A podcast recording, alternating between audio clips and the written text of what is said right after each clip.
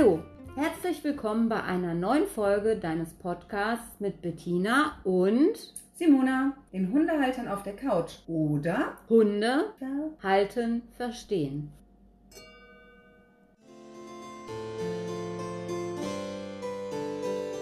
Wenn Hunde sich begegnen, sind Halter meist nicht fern.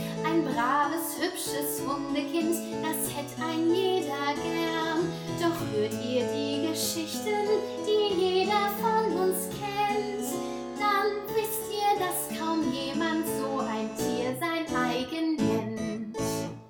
Hallo, es ist Freitag und es gibt eine neue Folge von Hundehalter auf der Couch. Heute möchten wir euch von unseren Spaziergängen erzählen und von Begegnungen der ein oder anderen mehr oder weniger seltsamen Art. Simona fängt direkt an mit der ersten Geschichte. Genau. Ich greife ein bisschen in die Vergangenheit zurück, als mein Tayo noch ein Jungspund war. Ich würde schätzen, sieben, acht Monate alt. Wir waren bei uns um die Ecke spazieren, trafen auf einen Nachbarn, der ebenfalls einen jungen Hund gerade zu sich genommen hatte. Der ist wenige Monate jünger als der Tayo, also vier oder fünf Monate. Und ihr habt ja inzwischen ein bisschen mitbekommen, dass der Tayo ein ziemlicher Draufgänger ist oder war oder immer noch ist. Wie auch immer. Immer wieder mal. genau, immer wieder mal. Damals hat er eben auch gewisse Verhaltensweisen erstmal unter Kontrolle bringen müssen. Bei mir hat er das relativ schnell geschafft, da auch die passende Antwort kam. Und zwar geht es um das Besteigen von jeglichem Mensch oder Getier, sagen wir es mal so. Das heißt, er hat als Welpe schon kaum bei mir angekommen, einmal versucht, mein Bein zu rammeln. Das hat ihm dann beschert, dass er einmal quer durch den ganzen Keller geflogen ist. Danach war dieser Versuch auch der einzige dieser Art. Aber als wir draußen waren, hat er trotzdem natürlich diese Verhaltensweise auch bei anderen Hunden versucht auszuprobieren. Und ich sage ganz bewusst auszuprobieren, weil es war am Anfang sicherlich spielerisch und dann kam der ein oder andere ihm so zwischen die Pfoten. Da hat er vielleicht dann auch mal getestet, wie weit kann er bei dem gehen. Ja, und dementsprechend kam also besagter Nachbar mit seinem jungen Hund und mein Tayo hatte nichts Besseres zu tun, als sich diesen jungen Hund zu schnappen und erstmal zu besteigen. Jetzt müsst ihr euch vorstellen, da steht ein gestandener Mann von locker 1,90 Größe neben seinem Hund, ohne irgendetwas zu tun, guckt mich nur völlig entgeistert an und sagt, und zwar O-Ton, nein, das möchte ich aber nicht. Das möchte ich aber gar nicht. Bis ich dann also meinen Tayo von diesem Hund runtergepflückt hatte und gesagt habe, okay, ich nehme ihn weg und bin weitergegangen. Damit aber nicht genug, treffen wir etwa vier, sechs Wochen später erneut auf diesen Nachbarn mit seinem jungen Hund. Nun hatte ich aber in diesem Falle einen jüngeren Hund als den Tayo zu Gast bei mir. Das war der Kurzer Collie von Freunden von mir und der war nun etwa in dem Alter, wo eben halt der Nachbarshund vorher war, also auch so vier, fünf Monate. Wir gehen wieder unseren Weg spazieren und treffen nun auf den besagten Nachbarshund. Und das erste, was der zu tun hatte, ihr könnt es wahrscheinlich sofort erraten, er bestieg den Kurzer Collie. Und ich musste wirklich, ich musste mir so auf die Zunge beißen, um nicht zu sagen, nein, das möchte ich aber nicht. Fakt war, er musste wirklich erstmal richtig lange probieren, bis er seinen Hund dann irgendwann von diesem Putzerkolli runtergepflückt hatte. Aber wir sind dann auch wieder unserer Wege gegangen, aber es war einfach zum Schießen. Was hab ich nachher innerlich gelacht? Solche Situationen, finde ich, sind einfach nur die göttlichsten. Wir sprechen ja von ganz normalem Hundeverhalten. Es ist ja jetzt nun tatsächlich nicht so, dass die Hunde irgendwas total Außergewöhnliches gemacht hätten oder wie auch immer. Aber dann diese menschlichen Reaktionen dazu und dann, wie gesagt, auch wirklich so wenige Wochen danach direkt das Pendant um umgekehrt. Also es war einfach zum Schießen. Bettina, was fällt dir dazu ein? So eine Situation hatte ich nicht. Na gut, Anton ist ja da auch wirklich sehr, sehr zurückhaltend, kann ich bei deinem Hund irgendwie ganz selten nur sagen. Aber, aber das macht er tatsächlich nicht. Er besteigt keine anderen Hunde. Ne? Anton macht sowas wirklich nicht, aber dafür erschreckt er gerne die Nachbarn. Mehr oder weniger. Erst vor ein paar Tagen passiert, gehe mit Anton spazieren, gehe hier durch die Straßen und in dem Moment tritt ein Nachbar aus dem Haus. Anton an der Leine, spurtet leicht nach vorne. Er hat noch nicht mal wirklich in der Leine gezogen Er hat den Mann auch nicht angesprungen und der Mann hat sich erschrocken. Tut Kann- mir leid. Kann man nachvollziehen, dass man sich erschreckt, wenn plötzlich ein Hund auf einen zukommt, weil man aus der Haustür tritt. Aber könnte ja auch alles mögliche andere gewesen sein. Passiert schon mal. Genau. Auf jeden Fall guckt er mich dann an und sagt dann so ganz von oben herab, aber Sie haben Ihren Hund schon im Griff. So ja. Ja, das sieht ihm aber nicht so danach aus. Und dann habe ich ihn gefragt, was ihn denn dazu qualifiziert, so eine Meinung zu haben. Da hat er mich erstmal mit großen Augen angeguckt. Anton wollte dann weiter, zog nach vorne, hat sich wahrscheinlich gesagt, mit dem wollen wir nicht sprechen. Dadurch, dass es unerwartet kam, bin ich einen Schritt mitgegangen, wobei dann dieser Herr meinte, ich könnte den Hund ja noch nicht mal halten. Und wenn ich eins kann, ganz ehrlich, dafür gibt es mittlerweile mehr Zeugen als genug. Den Anton kriege ich gehalten. er springt dann zwar wie ein Flummi, ich meinte dann zu dem Herrn nur, machen sich keine Sorgen, den halte ich schon und bin dann weitergegangen. Aber ich habe mich so geärgert. Verständnis, Rücksichtnahme. Als Hundehalter wird das ja immer von dir gefordert. Aber ich hatte die letzten Tage so viele Begegnungen, wo ich mir gedacht habe, nee, irgendwann ist auch mal Schluss. Im Moment ist so mein Verständnis für andere Leute in Bezug auf Hunde oder mein Hund nicht besonders groß. Und es sind Situationen, davon war jetzt die eine, die ich gerade beschrieben habe, vielleicht noch die schlimmste, wo ich nachvollziehen kann, dass man sich von so einem Hund erschreckt. Ja, Aber gesagt, also das kann ich auch wirklich verstehen. Vor der Haustüre war auch noch das Auto geparkt, sodass hinter dem Auto hervor der Hund jetzt plötzlich auf ihn zukam. Ich kenne ja nun den Anton. Der macht jetzt keine Sätze auf irgendwelche Menschen zu, aber solche abfälligen Bemerkungen zu machen, sowas muss doch nicht sein. Kann man nicht mit ein bisschen Freundlichkeit, mit ein bisschen Nettigkeit so unter Nachbarn schlichtweg einfach sagen, huch, da habe ich mich aber erschrocken, kriegen Sie den gehalten oder wie auch immer. Da kann man sich doch ehrlich gesagt nur an den Kopf fassen, oder? Ich habe mich gefragt im Nachhinein, ob der diesen gleichen Kommentar abgegeben hätte, wenn ein Mann mit dem Anton spazieren gegangen wäre. Nicht, ob er vielleicht die gleiche Meinung gehabt hätte, sondern ob er sich diesen Kommentar getraut hätte. Wäre es jetzt kein Hund gewesen, wäre hinter dem Auto plötzlich der kleine Nachbarsjunge mit dem Bobbycar dahinter vorgerollt. Schepper, schepper, schepper, ihr kennt das alle auf so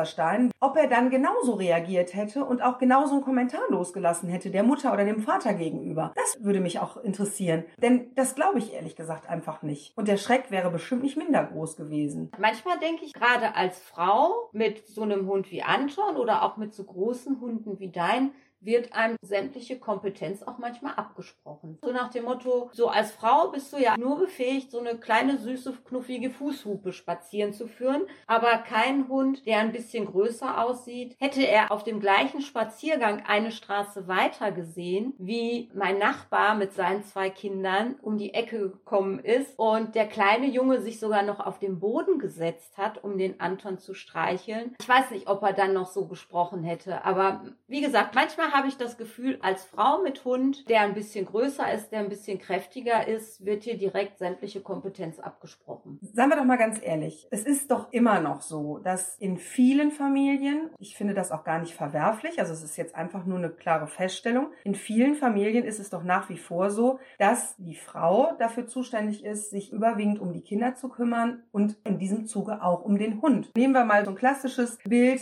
der Mann geht noch von morgens bis abends arbeiten, die Frau geht halbtags arbeiten, bringt morgens die Kinder noch zur Schule, holt sie mittags wieder ab. Dann sind es die Frauen, die morgens oft die erste Runde mit dem Hund drehen, die dann mittags, wenn sie die Kinder abgeholt haben und äh, zu Mittag gegessen haben, die dann mit dem Hund wieder die nächste Runde dreht. Häufig sind es doch die Frauen, die eigentlich viel mehr mit dem Hund machen müssen, in Anführungsstrichen, als es die Männer sind. Vielleicht machen die Männer dann abends mal noch eine Runde, wenn sie wieder da sind. Als ich mit dem Anton noch in die Hundeschule gegangen bin, es sind ja hauptsächlich Frauen da mit ihren Genau, Hunden. da wollte ich gerade drauf hinaus. Ist man irgendwo in einer Hundeschule, hast du zu 90 Prozent Frauen. Irgendwie scheint Hund und Frau trotzdem total verbunden zu sein. Manchmal sind die Männer noch dabei, aber dass der Mann mit dem Hund in die Hundeschule geht, ist im Verhältnis immer noch relativ selten. Auch die Hundetrainer sind ja zu einem ganz, ganz großen Prozentsatz Frauen. Und doch ist es so, wenn dann ein paar der Männer, die den Hundetrainerberuf ergriffen haben, dass der Mann, der Hundetrainer, anders wahrgenommen wird als die Frau, die Hundetrainerin. Ja, es ist richtig. Man spricht ihm schon allein aufgrund der Tatsache, dass er ein Mann ist, mehr Kompetenz oder mehr Durchsetzungskraft zu. Genau, Kompetenz glaube ich eher nicht, aber Durchsetzungskraft möglicherweise schon. Und doch überlegen sich ja viele, du selber hast ja ja die Wahl auch getroffen. Du hast Richtig. ja sowohl männliche als weibliche Hundetrainer gehabt, ich selber auch. Da möchte ich jetzt kurz was einwerfen. Ja. weil ich mich bewusst für einen männlichen Hundetrainer entschieden habe, weil ja die erste Hundeschule, da machen wir noch eine extra Folge zum Thema Hundeschule, Ja. bei einer Hundetrainerin, die nicht ganz, ich nenne es mal Anton-kompatibel war, weil einfach zu nett und zu lieb. Und da sind wir genau an dem Punkt. Ich glaube, Frauen wird häufig zu viel Weichheit zugesprochen. Und wer eher eine klare Linie fahren möchte, der wendet sich dann schnell eher dem Mann zu. Ich glaube, dass da wirklich der Blickpunkt auf den Trainer, die Trainerin, nochmal einfach ein anderer ist. Und das finde ich so spannend. Du hast ja dich erst nach der ersten Hundetrainerin dann auf einen Mann eingelassen, ganz bewusst auch ausgewählt und bist ja danach wieder zurück zu einer Trainerin gegangen. Wie war denn da deine Entscheidungsfindung? Dem Hundetrainer hatte ich beim Anton Erfolg und er war auch gut, hat mir auch gezeigt, wie ich mich beim Anton durchsetze.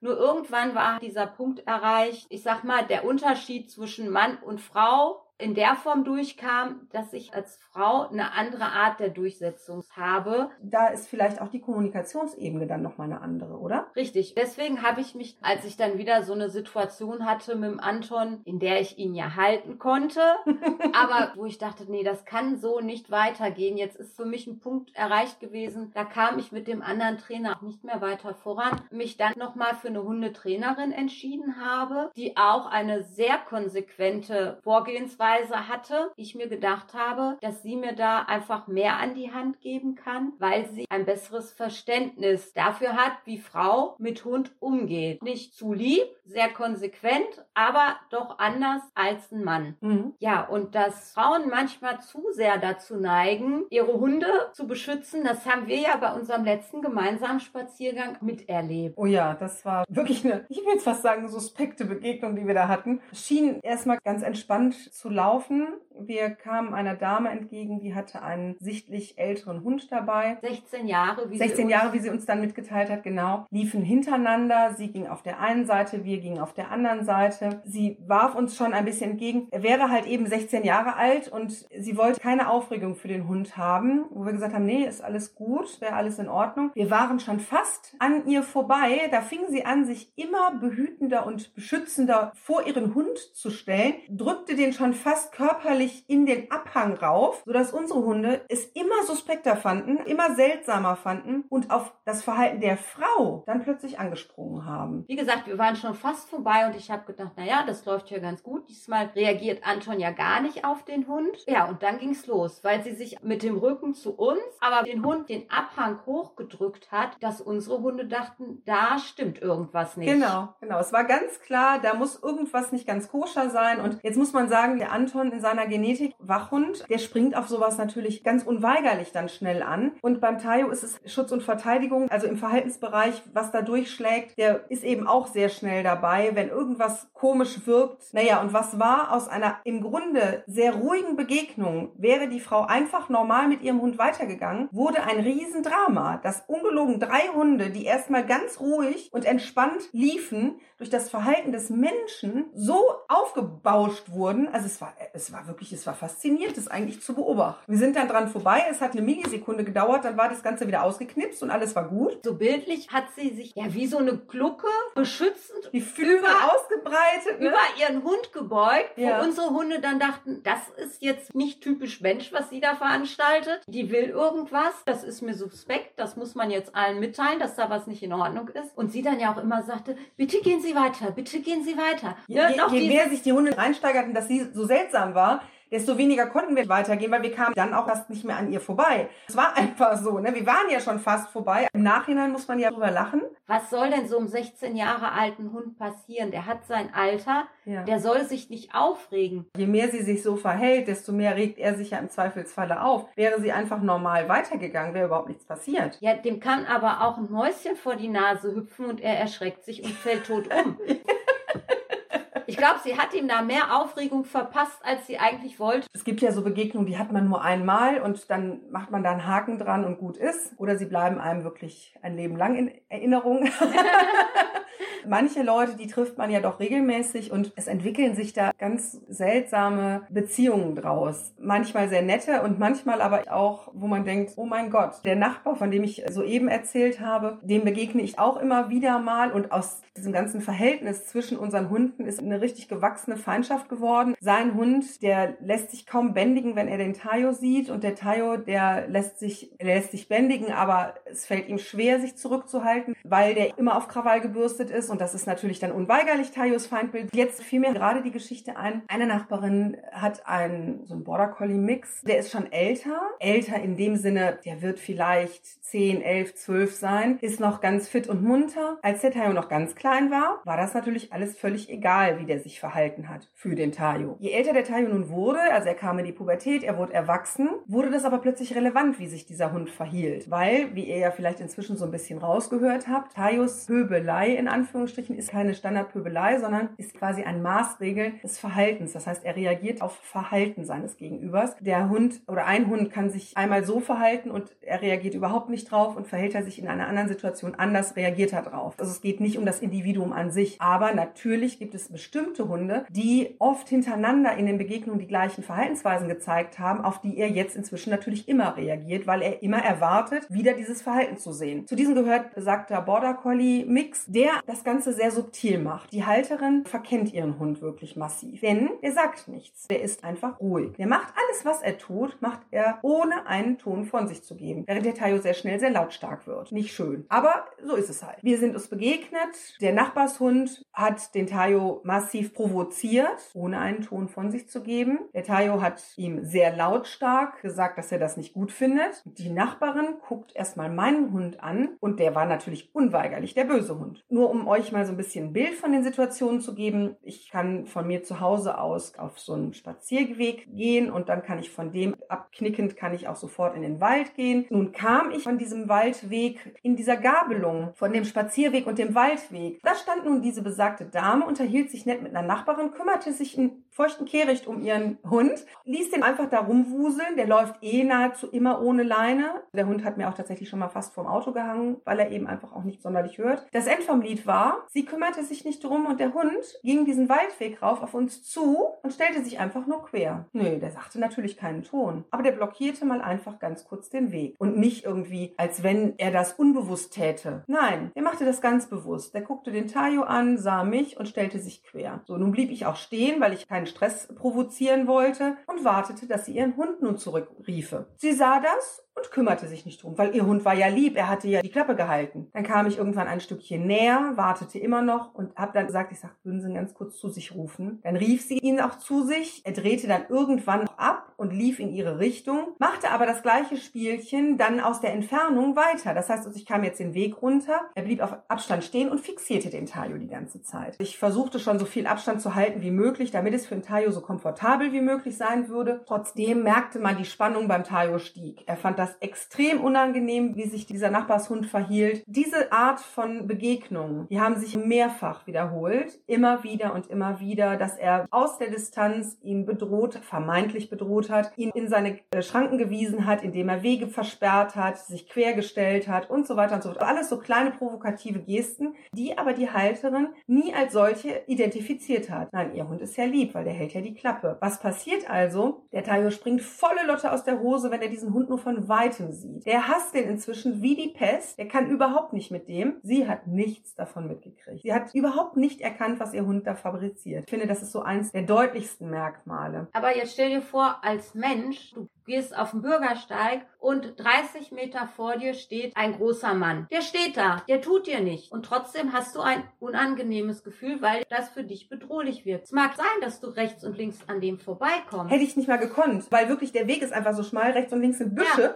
Das heißt, der hat das wirklich auch sehr bewusst ausgenutzt. Erstaunlicherweise, ich habe im Moment zwei Gasthunde bei mir zu Hause, die sind beide eher zurückhaltend, muss man sagen. Was passiert? Ich bin gestern dann erst mit den beiden Gasthunden gegangen und treffe durch Zufall genau diese Nachbarin und den Nachbarshund. Und wie es der Teufel so will, er zeigt natürlich genau das gleiche Verhalten bei den beiden Hunden, nur dass sie das nicht allzu unangenehm aufgefasst haben, weil sie eben halt von ihrer Aufstellung her ganz anders sind. Das heißt, er stellt sich bei den beiden quer, versperrt denen den Weg, den Durchgang und im Endeffekt löst es sich nachher einigermaßen auf. Es wird auch geschnüffelt und die beiden halten sich zurück, die beiden bleiben einfach bei mir. Aber es hat eine ganze Weile gebraucht, bis er den Weg wieder freigegeben hat. Sie hat nichts davon mitgekriegt. Sie hat überhaupt nicht erkannt, was ihr Hund da fabriziert.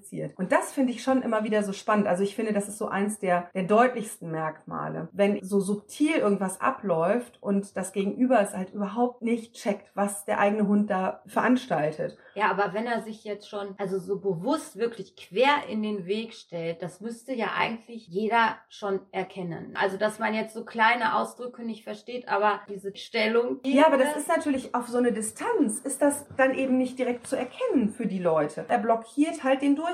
Also zum Beispiel diese Begegnung da auf dem Waldweg, da waren locker 30 Meter dazwischen. Ich will ihr da grundsätzlich keinen Vorwurf draus machen, dass sie das nicht erkennt. Nur dieses Schwarz-Weiß-Denken, mein Hund ist lieb, weil er nicht sagt und der andere ist böse, weil er laut wird, das finde ich so erstaunlich und das will ich damit nur ausdrücken. Ich selber, ich habe auch schon mal eine Situation gehabt, mein Aurin, also der jüngere von den beiden, wo ich gedacht habe, ach guck mal, da schlägt er sich wieder ran und schmust da die Halterin und so. Nee, was hat er gemacht? Er hat der Hündin von der Halterin, um die es geht, den Weg zu ihrem Frauchen versperrt. Deswegen hat er sich rangeschmissen. Nicht, weil der so viel Liebe haben wollte und weil der so niedlich ist. Und trotzdem habe ich es in dem Moment verkannt. Da ist genau der Hase im Pfeffer. Sowas zu sehen ist sehr subtil. Das erwarte ich ja auch gar nicht von einem Otto-Normal-Hundehalter. Aber diese Schwarz- und Weiß-Malerei dann zu haben, das finde ich problematisch. Dann so ganz pauschal zu sagen, na, der ist ja immer lieb. Und dann aber auch diese Überheblichkeit dabei rüberzubringen. Das ist, glaube ich, auch das, was mich am meisten bei dieser Nachbarin stört, dass sie so eine Überheblichkeit dabei an den Tag legt und nicht einfach mal sagt, ja, sorry, der ist halt manchmal einfach doof. Was ich nochmal ganz deutlich damit sagen will, natürlich stelle ich jetzt gerade das Verhalten des anderen Hundes dar und dass er sehr provokativ ist. Das soll aber nicht heißen, dass nicht mein Tayo genauso Signale ausgesendet hat, der den anderen Hund möglicherweise dazu geführt hat, sich so zu verhalten. Einige von euch wissen es wahrscheinlich. Es gibt Kommunikationstheorien und ein Axiom von Watzlawick ist, Kommunikation ist kreisförmig. Das heißt, man weiß nicht, wo Anfang und Ende sind und genauso ist es bei unseren Hunden an welchem Punkt irgendwas irgendwo angefangen hat, können wir als Menschen sicherlich am allerwenigsten beurteilen. Wir müssen die Situation so nehmen, wie sie gerade ist. Und die ist im Zweifelsfall, der eine Hund zeigt ein Verhalten, der andere Hund zeigt ein Verhalten. Und optimal wäre es, wenn zumindest beide Halter so reflektiert wären, zu erkennen, dass der eigene Hund vielleicht einen Teil dazu beiträgt, was da gerade abläuft und ihn versucht so einzudämmen, wie es eben geht. Nur wenn natürlich dieses Verständnis für das Verhalten des eigenen Hundes, und da sind wir wieder beim Ursprung dieser Geschichte, wenn das total fehlt oder nicht ausreichend ist, dann wird's halt schwierig. Dann liegt es immer nur bei der einen Seite, es einzudämmen. Und das ist natürlich ein Problem, das hast du im Zweifelsfall immer mit dem lauten Hund, in dem Falle ich. Oder ich. Oder du, genau. Geht der Hund in die Luft, kann ich am anderen Hund nicht drehen. Der kann machen, was er will. Ich kann an dem nichts ändern. Ich muss an meinem Hund drehen. Das ist der einzige, auf den ich Einfluss nehmen kann. Ich kann keinen Einfluss auf den anderen Hund nehmen. Ich kann keinen Einfluss auf den anderen Halter nehmen. Ich muss an meinen Rädern drehen. Und das bin ich und das ist mein Hund. Und da muss ich versuchen, es einzudämmen, so weit wie es geht. Und wenn die Provokation zu groß wird für mich oder für meinen Hund, bringt entweder mein Hund aus der Hose oder ich werde ausfallend. Mich habe ich meistens ein bisschen mehr unter Kontrolle. Mein Hund ist da halt etwas instinktiver aktiver geleitet, was manchmal vielleicht gar nicht so schlecht ist. Schön sind ja auch immer die, die dann noch dieses Schaulaufen. Mit ja, ihrem leisen und vermeintlich gut erzogenen Hund dran vorbeilaufen und dann denken, ihrer sei ja ach so brav. Was ja manchmal auch stimmt. Es gibt Hunde, die sind einfach überhaupt nicht so aufgestellt wie unsere. Und das ist wunderbar, wenn die Hunde so artig sind. Und ich freue mich auch, wenn meiner brav an einem anderen vorbeigeht. Aber da muss ich erstens nicht noch dichter dran gehen und zum zweiten, also zumindest nicht, wenn es nicht in Absprache und im Training ist. Da muss man einfach mal sagen, wenn ich das übe und ich spreche mich mit dem anderen ab, ist es was anderes, als wenn ich dem einfach so in der freien Wildbahn begegne und dann einfach immer näher rücke, um dem zu demonstrieren, wie brav doch mein Hund ist und wie doof doch seiner ist, so ungefähr. Genau dazu muss ich jetzt gerade noch mal eine Geschichte loswerden. Vielleicht erinnert ihr euch dran, ich hatte von der Nachbarin gesprochen, mit der ich dann in Kontakt getreten bin und wir angefangen haben zusammen zu üben. Trotzdem, unsere Hunde sind immer noch nicht kompatibel. Es geht manchmal besser, manchmal schlechter, aber wir üben fleißig weiter. Wir sind uns prompt gestern begegnet. Ich mit meinen vier Kameraden an der Leine und sie kam mit ihrem mir entgegen. Natürlich war es wieder mein Tayo und ihrer, die sich gegenseitig kurz angekeift haben. Was haben wir gemacht? Wir sind uns nämlich aus dem Weg gegangen. Sie ging zurück, ich ging in den Nebenweg. Ich habe ihr dann zugerufen, du kannst jetzt kommen. Dann kriegte ich nachher von ihr eine WhatsApp zurück und sie sagte, tut mir total leid, was da eben passiert ist und ich muss mich auch für meinen Hund entschuldigen. Da habe ich dann nur zurück gesagt, tu mir gefallen, wir fangen jetzt nicht an, uns ständig für unsere Hunde zu entschuldigen. Dann kommen wir aus dem Entschuldigen ja gar nicht mehr raus. Und genau so ist es ja. Aber wo wir ja gerade so davon sprechen, dass Menschen bzw. Hundehalter ihre eigenen Hunde so manches Mal nicht gut oder gar nicht einschätzen können. Erinnerst du dich an die Geschichte, als wir zusammen spazieren waren und hier bei dir im Wohngebiet die Dame mit dem Schäferhund getroffen haben, auf die der Anton so ein bisschen reagiert hat? Ja, da kann ich mich gut dran erinnern. Anton tobte ja wieder und ich musste versuchen, den einzudämmen und die ist dann an uns vorbeigegangen. Genau, und wie war die Wirkung auf dich? Der Anton hat voll auf den Hund reagiert, weil er ihn angestiert hat und auch schon anfing, sich aufzuplustern. Natürlich jetzt nicht so laut wie der Anton, aber der ging halt sehr provozierend an uns vorbei. Das konntest du dann gar nicht mehr mitbekommen, weil du ja sehr auf den Anton konzentriert warst. Die Dame hat nämlich dann Folgendes gemacht. Ihr Schäferhund hat deutlich gestiert und nicht nur das, es war tatsächlich so, dass meine Hunde ausnahmsweise mal ruhig waren. das ist Anton kaum hat zu glauben. Radau gemacht. genau, für drei. Dann war es so, dass der Schäferhund nicht nur gestiert hat, sondern der hat sogar beim Vorbeilaufen noch gegrummelt, auch deutlich die drei Hunde angeknurrt. Man sah auch deutlich, dass er in einem erhöhten Erregungszustand war. Und die Dame, die machte dann Folgendes, und das fand ich besonders bemerkenswert. Sie stopfte in ihren Hund ein Leckerchen nach dem nächsten rein. Mit der Aussage, so ist es richtig, so machst du es gut. Und es kam noch ein Keks und noch ein Keks und noch ein Keks. Und der Hund plusterte sich natürlich immer mehr auf. Das nur mal so zu dem Thema, was man auch mit Leckerchen alles verkehrt machen kann. Sie bestätigte in einer Tour dieses wirklich schlechte Verhalten ihres Hundes, weil sie es überhaupt gar nicht mitbekam. Und das Thema hattest du ja auch, ob jetzt angelesen oder von wem auch immer empfohlen, den Hund helfen, an einer Situation vorbeizugehen, indem man ihn mit Leckerchen vollstopft oder sonst irgendwie positiv ja. bestätigt. Genau, ab- oder umlenken ist halt immer die eine Sache, wenn der Hund denn dann wirklich abgelenkt wäre. Aber das ist halt nicht. Und das ist eben genau diese Schwierigkeit. Wenn man einen Hund mit Leckerchen von einer Situation, die ihn, ich sag jetzt mal ganz banal, aufregt, ob jetzt ins Negative oder ins Positive, ist ja mal völlig dahingestellt, wirklich ablenken kann, sodass der Hund seine Aufmerksamkeit wirklich von dieser Situation wegnimmt und nur auf das Leckerchen geht, kommt das Leckerchen dann rein und der Hund ist schon aufgeregt und bleibt auch noch aufgeregt, dann bestätigt man ihn ja dafür auch noch. Das heißt also, man macht die ganze Sache kontinuierlich noch schlimmer. Wenn wir dann zum Thema Hundeschulen kommen in einer der kommenden Folgen, kann ich euch dazu auch noch ein Beispiel aus eigener Erfahrung erzählen, was man mit Bestätigung oder Belohnung so alles kaputt machen kann. So, ich glaube, jetzt haben wir keine Geschichten mehr. Ich glaube, wir haben noch ganz viele Geschichten, aber für heute soll es erstmal gut sein. wir werden sicherlich noch reichlich Geschichten sammeln und auch wieder erzählen. Ja, hoffentlich kommt ihr auch mal mit Geschichten von eurer Seite. Wir würden uns freuen, wenn auch ihr eure Geschichten beitragt und wir die mit erzählen dürften. Ich bin fest davon überzeugt, dass nahezu jeder von euch irgendwann irgendeine solcher Geschichten schon erlebt hat, wo er sich entweder schippig gelacht hat oder wo er sich fürchterlich aufgeregt hat oder einfach nur kopfschüttelnd an so einer Situation oder durch so eine Situation durchgehen konnte. Lasst uns gerne dran teilhaben. Wir erzählen oder lesen die Geschichte gerne vor. Unsere Kontaktdaten findet ihr ja immer unten in der Showbox. Eine der nächsten Folgen wird sicherlich auch das Thema Hundeschulen, Thema Belohnung, Bestrafung behandeln. Habt ihr dazu Geschichten zu erzählen? Wir würden uns riesig freuen. Oder auch Kritik. Wenn ihr irgendwas zu kritisieren habt, was wir hier so von uns geben, teilt es uns mit. Wir besprechen das, vielleicht sogar im nächsten Podcast. Ja, wir sind auf jeden Fall total offen. Wir freuen uns drauf, stellen uns auch gerne mal einer offenen Diskussion. Wenn einer von euch mit irgendeiner unserer Aussagen gar nicht einverstanden ist, kommt gerne. Wir setzen uns gern damit auseinander. Ihr seid auch herzlich mal eingeladen, bei uns auf der Couch Platz zu nehmen und mitzudiskutieren. Also wer daran Interesse hat, meldet euch jederzeit gerne.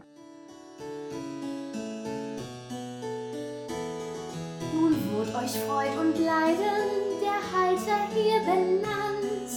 Sagt, habt ihr euch in einer der Geschichten selbst erkannt? Wie am Ende jeder Folge gibt es auch heute den Mythos der Woche. Mythen rund um den Hund. Immer wenn der Hund mit dem Schwanz wedelt, freut er sich. Wahr oder falsch?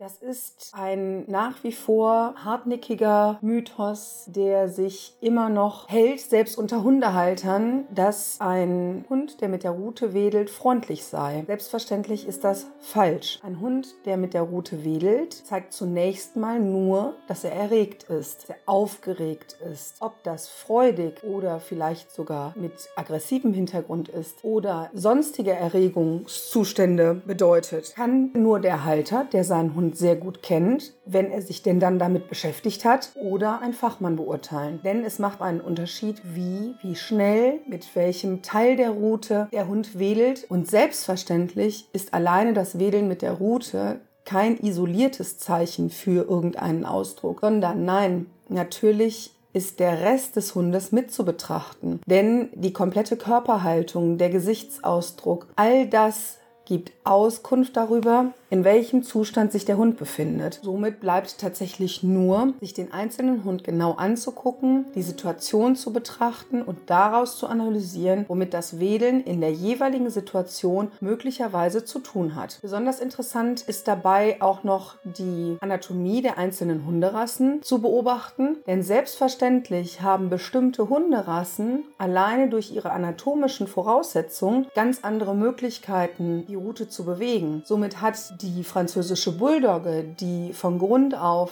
einen sehr kurzen, wenn überhaupt noch eine Route angezüchtet bekommen hat oder abgezüchtet bekommen hat, muss man fast so ausdrücken, viel weniger Möglichkeiten, ihrem emotionalen Zustand Ausdruck zu verleihen, als beispielsweise der Schäferhund oder der Husky, die eine lange, ich sag mal, seicht geschwungene Route haben, mit der sie sehr, sehr viel ausdrucken können, die von Grund auf bereits die Haltung der Route sehr fein abstimmen können. Hingegen sei es der Mops, sei es der Lagotto Romagnolo, alle Hunderassen, die die Ruten sehr stark auf den Rücken gebogen haben, schon regelrechte Ringelschwänze haben, um es mal so auszudrücken, haben oft auch Probleme, ihrem Zustand korrekt Ausdruck zu verleihen. Zumindestens, wenn das Gegenüber nicht vielleicht bereits im Welpenalter gelernt hat, auch Ausdrücke dieser Hunderassen zu lesen. Weshalb es ja auch von so großer Bedeutung ist, dass Hunde bereits im jungen Alter, aber im Zweifelsfall dann später auch in ihrem gesamten Hundeleben, möglichst viele verschiedene Rassen kennenlernen, so dass sie eben halt lernen, diese Rassen ebenso zu lesen. Denn unsere Hunde sind eben nicht mehr wie die Wölfe alle anatomisch gleich gebaut oder ähnlich gebaut, so dass es einfach ist, die einzelnen Ausdrücke auch wirklich zu lesen. Zudem durch die Zucht natürlich auch noch andere Ausdrucksformen verloren gegangen sind. Nicht nur die Bewegung der Rute. Das aber zu einem anderen Zeitpunkt.